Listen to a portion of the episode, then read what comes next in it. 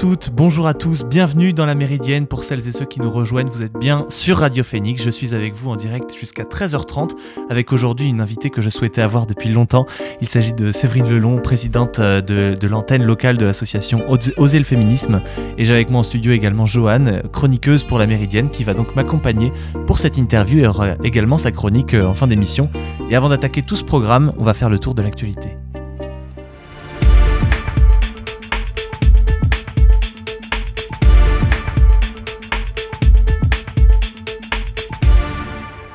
Un discours aux allures de promesses de campagne pour Emmanuel Macron hier, il s'est exprimé d'abord à propos du rebond européen de l'épidémie de Covid-19. Il a ensuite défendu son bilan présidentiel en passant en revue les réformes qu'il a mises en place et les chiffres sur la pauvreté, le chômage et le pouvoir d'achat. Il a enfin dressé la ligne de conduite qu'il imagine pour la France en donnant des échéances qui enjambent l'élection présidentielle à venir, notamment les prêts garantis par l'État et la réforme des retraites. Pour revenir au Covid-19, il a demandé aux personnes de plus de 65 ans de recourir à la dose de rappel du vaccin, ce qui a été confirmé par Gabriel Attal ce matin. Il indique que le pass sanitaire ne serait progressivement plus valable à partir du 15 décembre. Depuis lundi, une joggeuse de 17 ans était portée disparue en Mayenne. Elle a été retrouvée vivante. Elle était réfugiée dans un kebab de Sablé-sur-Sarthe et en état de choc à près de 10 km de Saint-Brice, son lieu de résidence. Une enquête pour enlèvement et séquestration avait été ouverte mardi et un homme avait été placé en garde à vue, tandis que se poursuivaient d'importantes recherches sur le terrain. Et grâce notamment à 200 gendarmes mobilisés, la joggeuse a été retrouvée dans la soirée d'hier après avoir été effectivement enlevée et séquestrée selon ses dires. Une juge fédérale américaine a donné son feu vert mardi à la transmission euh, à une commission d'enquête parlementaire de documents liés à l'assaut contre le Capitole du 6 janvier par des partisans de l'ex-président Donald Trump. Les plus de 770 pages de documents comprennent des dossiers de son ancien chef de cabinet Mark Meadows, de son ancien conseiller euh, principal Stephen Miller et de son ancien conseiller adjoint Patrick Philbin. Donald Trump souhaitait notamment empêcher la diffusion à la commission d'enquête euh, de, la Chambre des représentants. Il espérait aussi bloquer la publication du journal quotidien de la Maison Blanche, un compte-rendu de ses activités, voyages, briefings et appels téléphoniques. Pour rappel, le 6 janvier, des milliers de partisans du président américain avaient pris d'assaut le siège du Parlement américain dans le but de bloquer la victoire électorale du démocrate Joe Biden. Et plus tôt dans la journée, Donald Trump avait prononcé un discours devant la foule à quelques centaines de mètres de là, avançant sans fondement que l'élection lui avait été volée. Le chef de la diplomatie des Émirats arabes unis a rencontré mardi Bachar al-Assad lors de la première visite à Damas d'un haut responsable de ce pays depuis le début de la guerre en 2011. Un déplacement très critiqué par les États-Unis alors que les déplacements diplomatiques vers la Syrie commencent à être remis en place pour cesser son isolement dans la région. Les Émirats, comme cinq autres monarchies arabes du Golfe, avaient rompu en février 2012 leurs relations diplomatiques avec la Syrie au moment où la répression sanglante de manifestations pro-démocrates se transformait en guerre complexe et dévastatrice. Méridienne sur Radio Phoenix. Voilà pour les principales informations de la matinée, notamment la dernière, très, très joviale, n'est-ce pas? Je vais maintenant accueillir euh, Séverine Lelon, qui est gérante de l'antenne locale de Oser le féminisme et qui est avec moi en studio. Bonjour Séverine. Oui, bonjour à vous. Merci de votre invitation. Je vous en prie, merci à vous d'être venu. Et j'accueille également euh, Joanne, qui est chroniqueuse pour la Méridienne. Bonjour Joanne. Bonjour. Euh, Oser féminisme, donc, c'est une association euh, nationale d'abord qui s'est propagée euh, via des antennes locales euh, dans certaines zones de France et qui a été très vite politisée, dans le sens notamment où vous avez pris position sur certains sujets d'actualité qui étaient très forts à l'époque, notamment la PMA, la prostitution. Il y a eu le thème du burkini aussi qui a fait partie des, tous ces thèmes ont fait partie des éléments fondateurs aussi de, votre association et tant de sujets qui ont divisé et pour lesquels vous avez été actrice du débat réellement.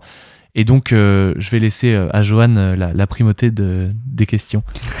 beaucoup d'associations qui œuvrent pour les droits de femmes, des femmes se disent encore antisexistes et non féministes. Et vous, ne serait-ce que par, votre, par le nom de votre association, vous osez poser les mots. Pourquoi c'est important pour vous de le faire? Parce que je crois que ce mot de féminisme a toujours une connotation agressive, alors que le féminisme euh, est euh, euh, quelque chose qui est tout sauf agressif. Hein. Le féminisme, ça ne vise, en tout cas dans le sens où on l'entend, et beaucoup d'associations féministes aussi, qu'à l'égalité. Voilà, notre, notre combat, c'est l'égalité entre les hommes et les femmes, entre les femmes et les hommes, dans tous les domaines de la vie. Et donc, on se saisit de ce mot féminisme parce qu'il n'y a pas de, de honte à se déclarer féministe. Euh, et on constate encore malheureusement de temps en temps que euh, de nombreuses personnes vous disent oui, je suis féministe, mais Hein. Donc voilà, on est féministe ou on n'est pas féministe. Se dire je ne suis pas féministe, c'est dire je suis contre l'égalité entre les femmes et les hommes. Donc voilà pourquoi nous, on, on est fiers de ce mot et on l'utilise et on continuera à l'utiliser malheureusement encore pendant longtemps, parce que je crois que on pourra euh, dire qu'on n'a plus besoin d'être féministe quand on sera euh, parvenu à une égalité réelle, ce qui est loin d'être le cas. Euh, le féminisme, il, est, il est désormais pluriel, ce qui n'était pas forcément le cas au moment où, votre association s'est lancée. C'est vrai que il y a une, une, grande mouvance qui, qui est désormais présente et on peut s'en réjouir. il y a plusieurs grands courants qui peuvent entrer également en contradiction. Et comment est-ce que vous définiriez votre féministe? Votre féminisme, pardon. Alors, le féminisme, il a toujours été pluriel. Hein. Je veux dire, il y a eu des grandes, il y a eu plusieurs grandes vagues de féminisme, euh, et ça a jamais été un mouvement totalement uniforme. Et heureusement, je veux dire, sinon, ça veut dire que on aurait tous au même moment ou tout au même moment les mêmes idées sur les mêmes sujets, euh, ce qui serait euh, peut-être assez stérile finalement.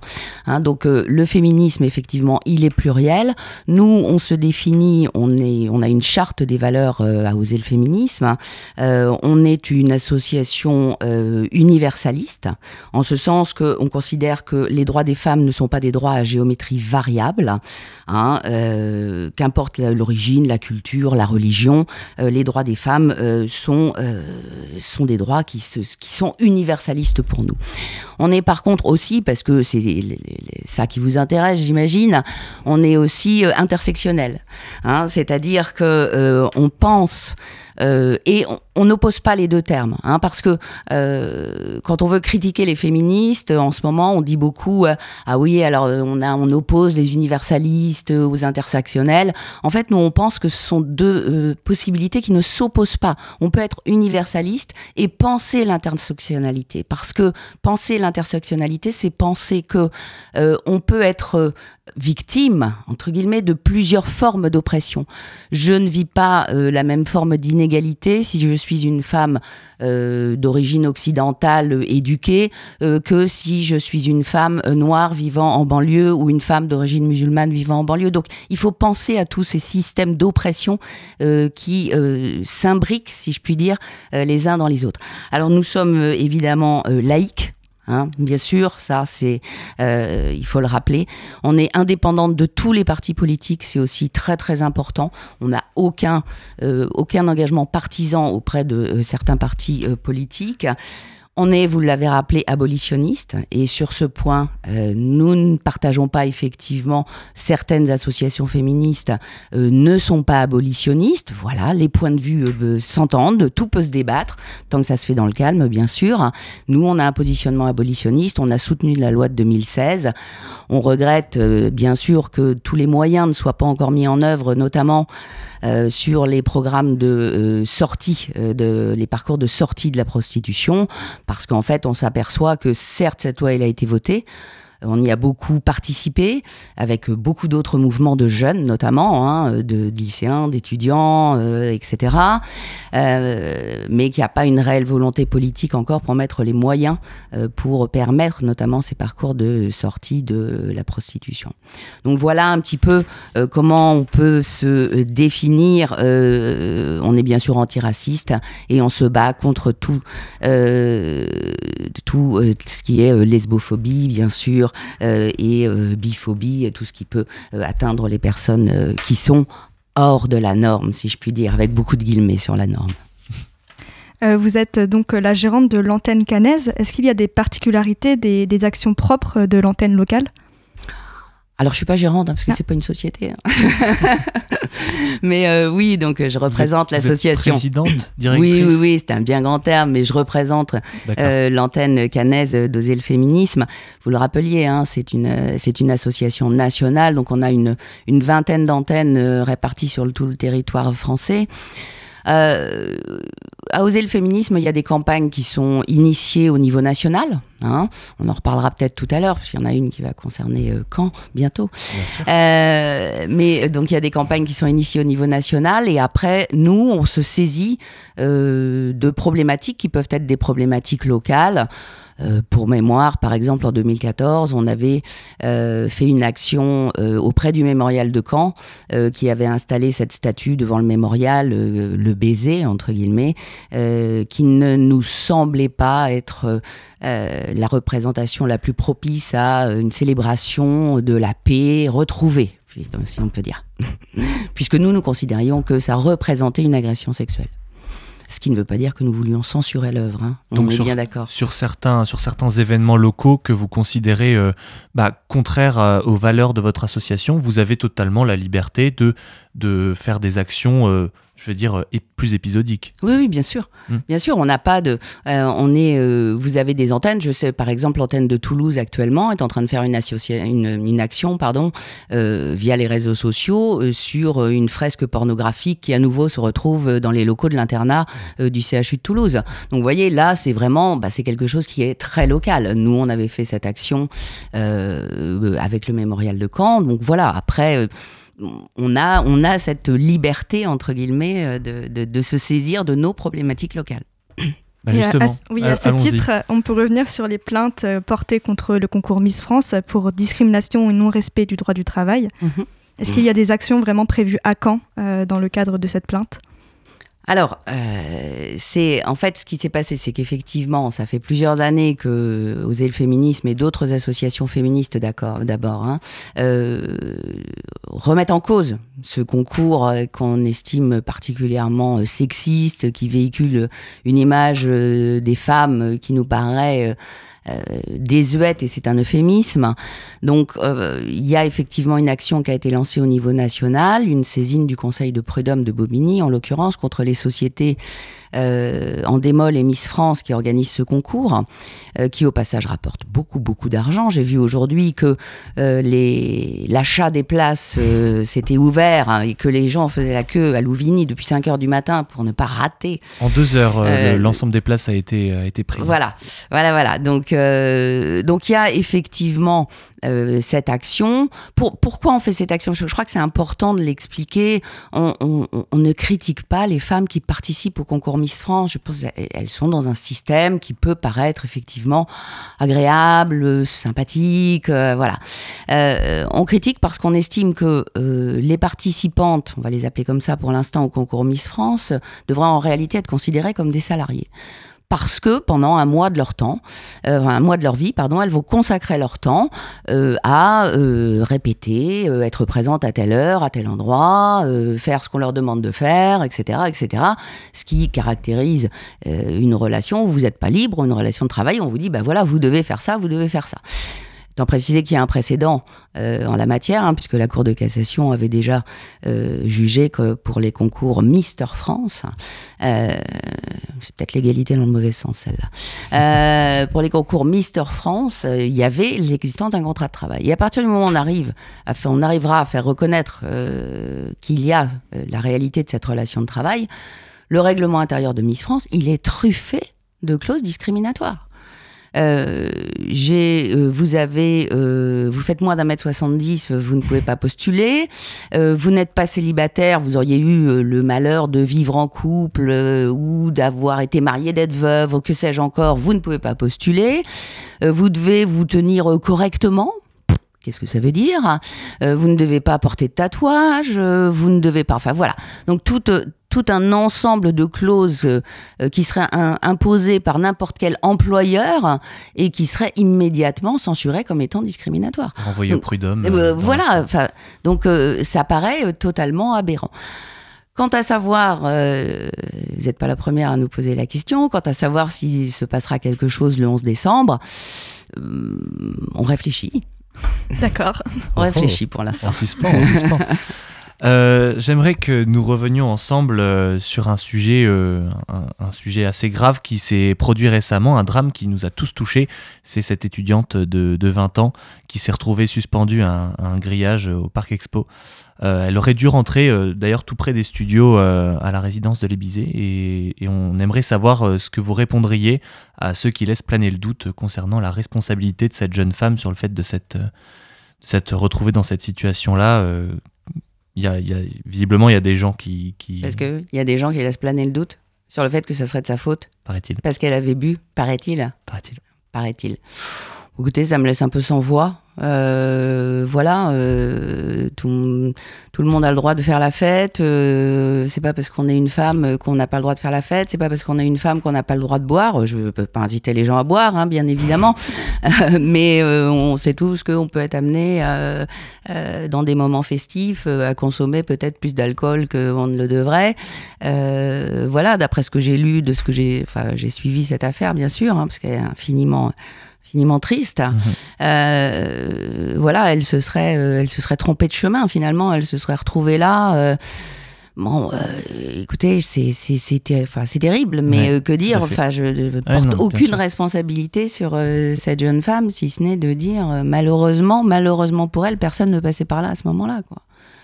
Est-ce que, est que justement, dans, dans ce contexte-là, euh, le, le, système des, des, marches exploratoires, qui est quelque chose qui se fait de plus en plus, euh, qui a été l'objet d'une thèse d'ailleurs à l'université de Caen il n'y a pas longtemps, euh, je rappelle quand même au public ce que sont les marches exploratoires, c'est des, des, diagnostics de terrain menés par des groupes de femmes qui en fait dans leur quartier d'habitation vont aller vont marcher et, et, identifier les éléments d'aménagement qui feraient seraient, elles ne se sentiraient pas en sécurité, elles, elles, auraient un sentiment d'insécurité en fait dans ce territoire-là et élaborer des propositions pour améliorer euh, cette situation.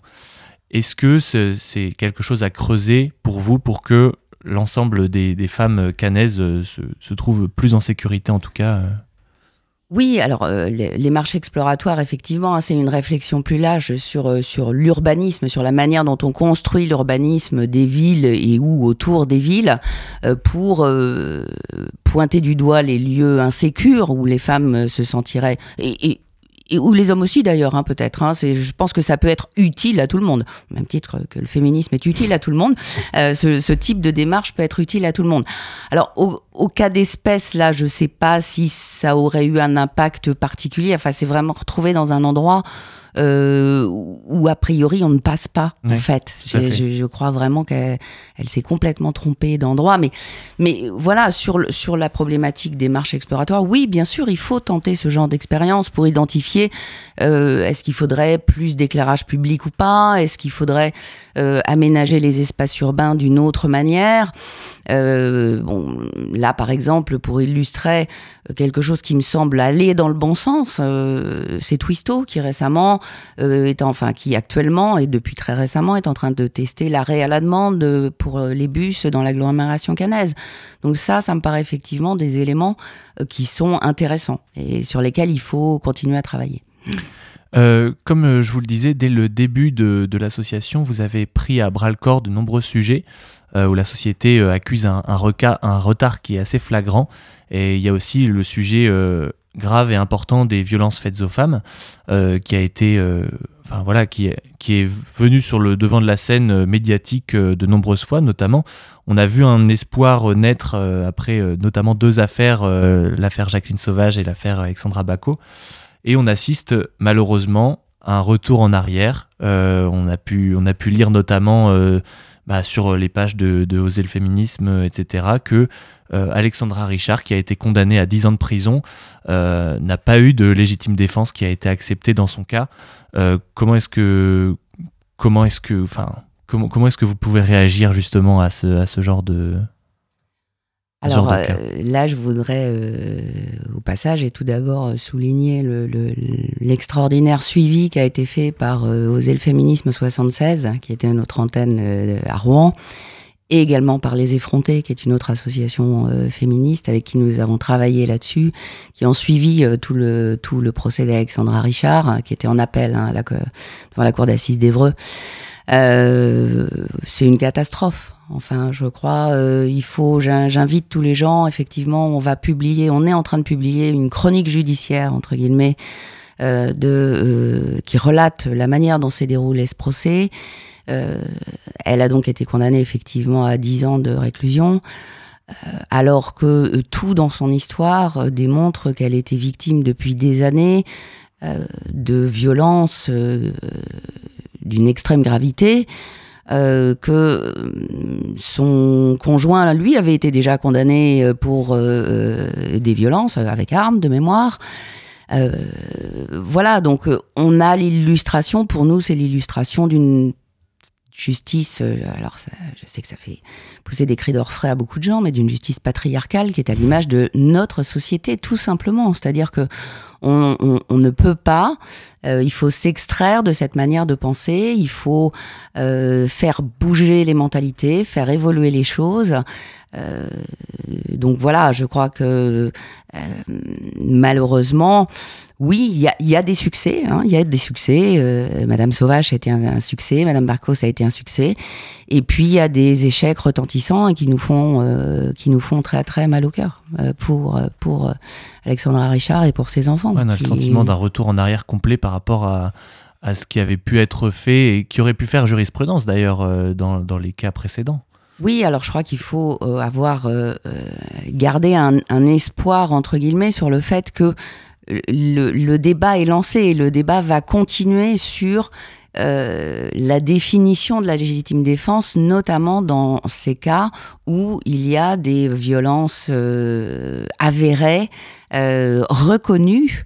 voilà, donc il y a toujours, vous savez, dans, dans, tout le mouvement féministe, et quelle que soit la question, nous, on parle toujours de backlash, il y a toujours des retours en arrière, il y a toujours des résistances extrêmement importante. Euh, dès qu'il y a un ou deux ou trois petits pas qui sont faits, à un moment, euh, il y a un retour en arrière. Voilà, on ne va pas tout changer d'un seul coup, mais euh, excusez-moi l'expression un peu triviale, mais je crois qu'on lâchera pas le morceau, quoi.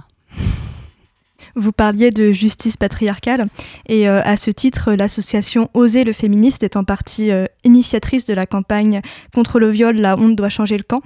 Euh, et comment convaincre les femmes qu'être une victime n'est pas une honte, qu'elles ne sont en aucun cas responsables de leurs agressions? Alors là encore, c'est un, vaste travail. Hein, quand, euh, quand vous connaissez les chiffres euh, sur le viol, euh, et tentatives de viol, agression sexuelle en France, on frémit. surtout quand vous savez que 1% des violeurs sont condamnés. les, les, estimations qui sont faites sur les enquêtes de victimisation, c'est 80 10 à 95 000 femmes qui sont victimes euh, chaque année de viol ou de tentatives de viol. Là encore, euh, c'est une, c'est, il faut faire évoluer les mentalités. Et euh, n'oublions pas que tous ces questionnements autour du viol, ils datent des années 78, vous voyez à qui je fais allusion. Mhm. c'est Gisèle Halimi qui va euh, mettre un focus absolument énorme sur cette problématique du viol, où, euh, voilà, on, considère, on, a du mal encore à faire admettre, et ça, c'était, c'était il y a à peine 40 ans, c'était il y a 40 ans, et, les mentalités mettent beaucoup de temps à changer, et effectivement, il faut euh, écouter, entendre il faut entendre euh, les victimes, il faut ne pas remettre en cause systématiquement leurs paroles. Euh, bien sûr que les personnes qui sont accusées ont droit, ils sont présumés innocents, ça on nous le rappelle très souvent, hein, et c'est une évidence. Mais voilà, tout est à améliorer, enfin tout est à, tout est à travailler dans la manière dont on accueille les victimes de viol. Euh, j'avais euh, vu une petite, euh, un, petit film qui avait été fait par une association féministe il y, a, plusieurs années de ça déjà, où on accueillait un homme qui avait été victime d'un vol à l'arraché dans la rue, comme où on faisait un parallèle où on comment on accueillerait une femme victime de viol. vous faites voler votre attaché-caisse dans la rue et le policier vous dit, enfin quand même, il était bien beau votre attaché-caisse, quoi. ou, hein, donc vous étiez habillé comment euh, Est-ce que vous avez bu euh, Est-ce que, etc., etc. Ce sont des questions euh, qu'on entend encore. Donc voilà, et toute notre société participe à ça. Je, me rappelle également de, de, campagnes de publicité qui sont de, la mise en scène de, violences sexuelles. Je sais plus quelle marque c'était, je crois que c'était Dolce et Gabbana, le machin tout brillant partout là. donc voilà, où vous aviez des, des, mises en scène pour vendre je ne sais quoi, une ceinture ou un pantalon, où ça, ça, illustrait quasiment une agression sexuelle. Donc voilà, donc c'est un énorme travail de déconstruction. Et euh, on a globalement, au niveau législatif, on, est à peu près euh, bien loti, si je puis dire. Mais la déconstruction dans les têtes, euh, eh ben, elle n'est pas encore faite. Quoi. Donc le travail, il reste, il reste à faire, à mener, effectivement, à dire aux victimes surtout, je vous crois, je vous entends et je ne vous juge pas. À ce sujet, on peut rappeler le hashtag double peine qui a beaucoup circulé sur Internet. Mmh. pour justement mettre en valeur les témoignages des victimes qui ont été plutôt mal reçus dans certains commissariats. Et euh, pour finir notre interview sur un point un peu plus positif, euh, qu'est-ce que vous diriez à une jeune fille qui voudrait se lancer dans le militantisme? Euh, mais je dirais c'est plein de satisfaction d'abord. C'est plein de satisfaction, c'est plein de plaisir, c'est plein de partage. donc il faut pas hésiter. et il faut être prête euh, à euh, se prendre quelques coups, alors j'entends pas physiquement bien sûr, hein, mais euh, à se prendre des réflexions du type ah bon t'es féministe ouais mais pourquoi alors moi à l'époque un peu moins maintenant j'avais eu bah pourtant t'es pas trop moche. Voilà. Donc ça c'était une des réflexions que j'ai entendues. Après il faut ça s'attendre à se voir dire oui mais euh, tu es trop extrémiste. Alors je sais pas ce que c'est une féministe extrémiste. Hein. Je pense que l'acte le plus violent commis par des féministes c'était des suffragettes en Angleterre qui ont dû faire exploser une boîte aux lettres. Donc je pense qu'au niveau violence on n'est quand même pas trop trop trop stigmatisable sur ce point et il faut s'attendre effectivement à il faut s'attendre aussi à ce que euh, être militant militante féministe, c'est, euh, je, moi, je, suis militante, mais je c'est pas trop trop chronophage encore pour moi. Mais nos militantes parisiennes, par exemple, qui sont notamment au bureau d'Oser le féminisme 14, c'est quelque chose qui, qui, est impliquant à un point que vous pouvez même pas imaginer. Euh, donc euh, il faut avoir plein d'énergie déjà. et puis il faut s'attendre à être critiqué assez régulièrement, voilà, de manière euh, récurrente, à être traité d'extrémiste, à se dire qu'on se trompe de combat. Euh, euh, voilà. en général, les gens qui nous disent qu'on se trompe de combat, ceux qui, ne se saisissent jamais des combats féministes, hein. sauf quand c'est un monsieur d'origine musulmane ou noire qui aurait violé une, dame d'origine, enfin qui serait blanche. Voilà, pour faire très caricatural, mais peut-être pas très loin de la vérité. Donc voilà, les gens qui nous disent vous vous trompez de combat sont rarement ceux qu'on retrouve à se battre à nos côtés quand euh, bah, tous les jours, quoi, sur tous les sujets. Enfin, je veux dire, parce que c'est pas seulement, euh, c'est la lutte contre les violences, c'est la lutte contre les discriminations salariales, c'est la lutte contre les discriminations dans le travail. Et je, pourrais dérouler le fil pendant longtemps. Voilà. Et puis, il faut s'attendre régulièrement à être traité de féminazie. Bon, on s'habitue. Ne lâchez pas. ne, lâchez, ne lâchez jamais. Merci beaucoup, Séverine Lelong, d'être venue avec nous euh, dans la Méridienne. Merci à vous. Je le rappelle, vous, vous, gérez du coup euh, l'antenne, euh, l'antenne locale de Caen de l'association Oser le féminisme. On va passer un petit titre avant. il s'agit de No Black, No Irish de Swindle, tout de suite sur Radio Phoenix.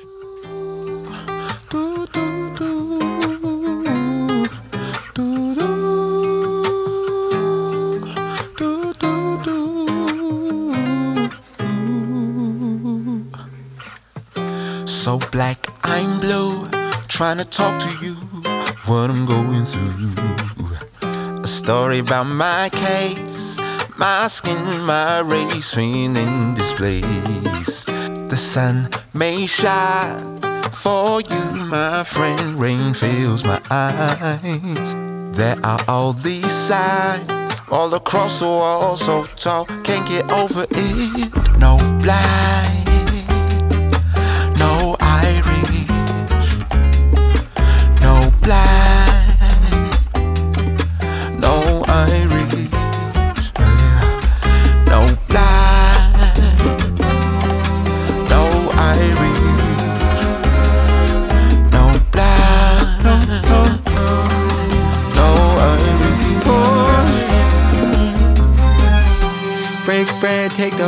my brother. They mark us down as another. so they can teach they're above you. Now from the writings on the walls to the signs on the corner shop, built an empire off of us. Now they label us foreigners. As we try, brother, we can only just believe that every time, brother.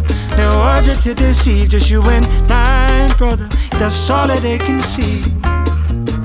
They'll never know how we can be. No black,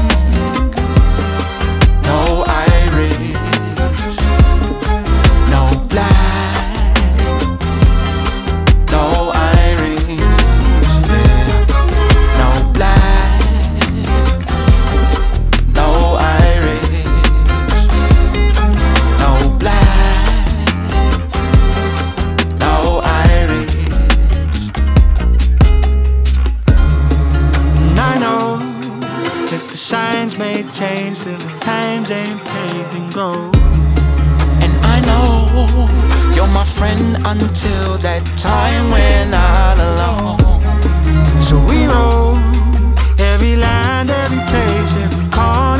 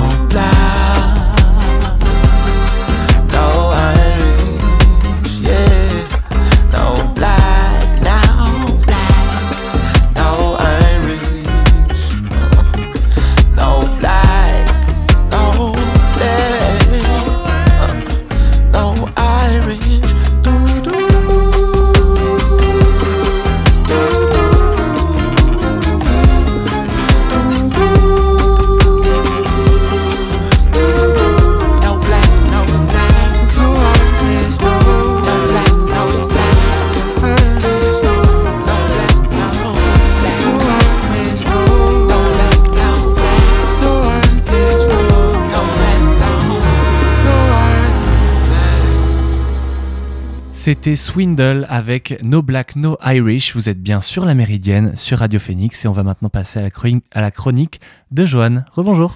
Rebonjour.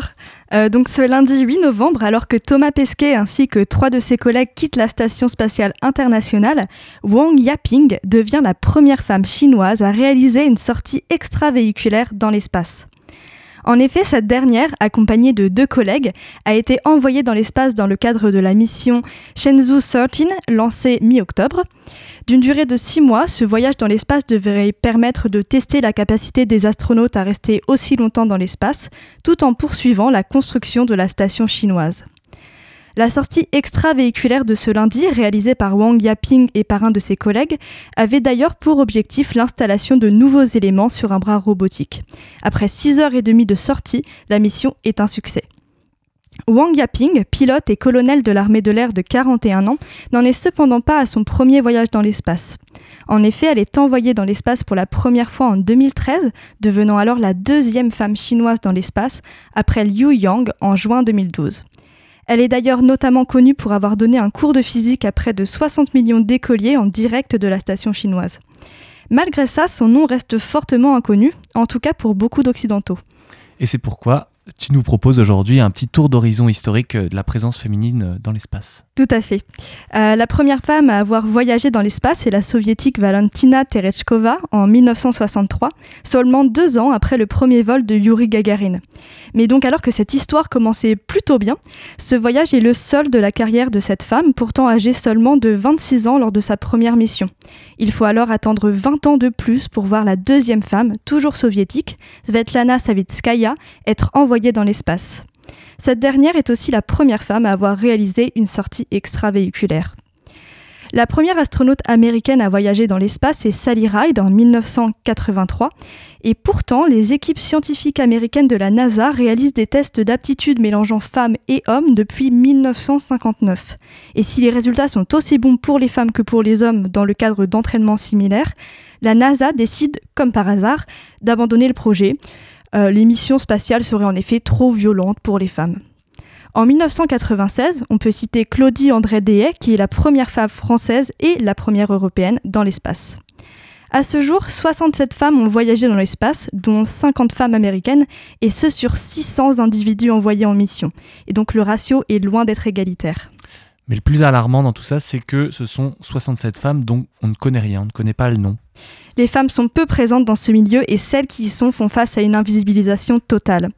Ce phénomène est typique au genre féminin. Les astronautes masculins sont loin d'en être victimes. Quasi tout le monde a déjà entendu parler de Gagarin ou d'Armstrong, et Thomas Pesquet est d'ailleurs classé parmi les cinq personnalités les plus appréciées des Français et des Françaises en 2018. Ce manque de visibilité des femmes est malheureusement très fréquent et il se mêle souvent avec un manque de prise au sérieux. Voyez par vous-même avec ce petit florilège de questions posées à Claudie André Dehaye lors d'interviews. En 1985, elle est la seule femme parmi six hommes à être sélectionnée pour participer à un programme spatial. De quoi attiser la curiosité des journalistes aux questions parfois un peu hasardeuses. Quand vous étiez petite, vous lisiez plutôt Bécassine ou plutôt Tintin On a marché sur la Lune dans ce milieu d'hommes, de militaires et de pilotes d'essai, comment juge-t-on la présence féminine? Une question bête, vous m'excusez, mais le fait d'être une femme, ça apporte quelque chose ou on vous a pris juste sur votre curriculum vitae, sur vos diplômes et votre compétence? Il faut alors tenter de comprendre euh, les raisons de l'invisibilisation et la faible représentation féminine dans le milieu aérospatial. Tout d'abord, on peut souligner que pendant longtemps, un des viviers de recrutement principaux des astronautes est militaire. Or, on parle d'ores et déjà d'un milieu dit masculin. Puis on peut expliquer ce phénomène par la nature même du métier et par les qualités et compétences demandées qui vont à l'encontre de ce qu'on attend des femmes de façon tout à fait stéréotypée. On parle d'un métier avec une dimension physique importante, une dimension sportive, mais aussi d'une activité professionnelle scientifique, domaine largement masculin et dans lesquels les femmes sont toujours totalement invisibilisées. À ce sujet, Claudie André Dehaye déclare en 2017 lors d'une interview. Les jeunes filles n'ont pas suffisamment confiance en elles pour aborder ces métiers, pour entrer, pour s'orienter vers ces carrières. Et là, il y a un, problème qui est lié probablement à une représentation des métiers, à des clichés, à des stéréotypes, à une forme d'éducation. Donc il faut leur donner confiance et leur expliquer ce que sont ces métiers. On peut aussi imaginer que la volonté d'avoir ou d'élever des enfants, volonté souvent plus ou moins imposée aux femmes, peut être un frein, puisque les missions sont longues et parfois risquées. Mais il faut évoquer aussi un problème auquel on pense peut-être moins, le problème des équipements. Encore récemment, la grande majorité des combinaisons présentes sur la station spatiale internationale est fabriquée d'après un design de 1970 qui avait été prévu seulement pour les hommes. D'autres tailles et morphologies ont été pensées ensuite, mais rien n'avait encore été produit en 2019. Mais ce n'est pas seulement un problème de taille, puisque les zones de sudation des personnes nées femmes ou hommes ne sont pas les mêmes, et donc euh, la température de ces combinaisons n'était pas adaptée euh, au corps féminin. Pour ce qui est des toilettes, uriner dans un tube est certainement beaucoup moins simple pour une personne euh, née femme. Et euh, l'urine, de plus, est recyclée sur la station spatiale, ce qui permet de créer euh, de l'eau potable. Il est alors nécessaire de garder donc une urine pure, et c'est un problème dans le cadre des règles. Beaucoup de femmes décident de prendre une pilule en continu à cause de cela. Et cette sous-représentation, malheureusement, elle a des conséquences. le manque de modèles féminins n'envoie pas de bons signaux aux jeunes filles qui pourraient être finalement intéressées par ce domaine. Et ces jeunes, filles pardon, n'ont sûrement même pas la sensation que c'est une possibilité pour elles de devenir astronautes, si bien que très peu de femmes envoient leur candidature. Claudie André Dehaye explique dans une interview que durant sa sélection en 1985, seulement 10% des candidatures étaient féminines et que les chiffres avaient très peu évolué, puisqu'en 2008, pardon, euh, année de sélection de Thomas Pesquet, euh, le pourcentage de candidatures était seulement de 15%. Ce manque de modèles visibles et légitimes, enfin légitimés en tout cas, ne pousse pas les femmes à candidater. Et par extension, les femmes ne sont pas ou peu recrutées. Donc on est vraiment dans un cercle vicieux auquel il faut mettre terme. Et cela passe aussi par la mise en visibilité des astronautes féminines, notamment celle de Wang Ping aujourd'hui, première femme chinoise à réaliser une sortie extravéhiculaire dans l'espace. on espère qu'elle donnera, euh, donnera des rêves et des idées à de nombreuses autres femmes. Merci beaucoup Joanne et on se retrouve dans deux semaines pour ta prochaine chronique. Et c'est ainsi que se termine cette émission de la Méridienne. J'étais très heureux de passer ce moment en votre compagnie et je remercie encore Johan pour sa chronique. Merci également à Séverine d'être venue en studio avec nous et merci à Alan en régie. On se retrouve la semaine prochaine pour une nouvelle émission. En attendant, retrouvez les podcasts sur phoenix.fm. Bonne journée à tous, salut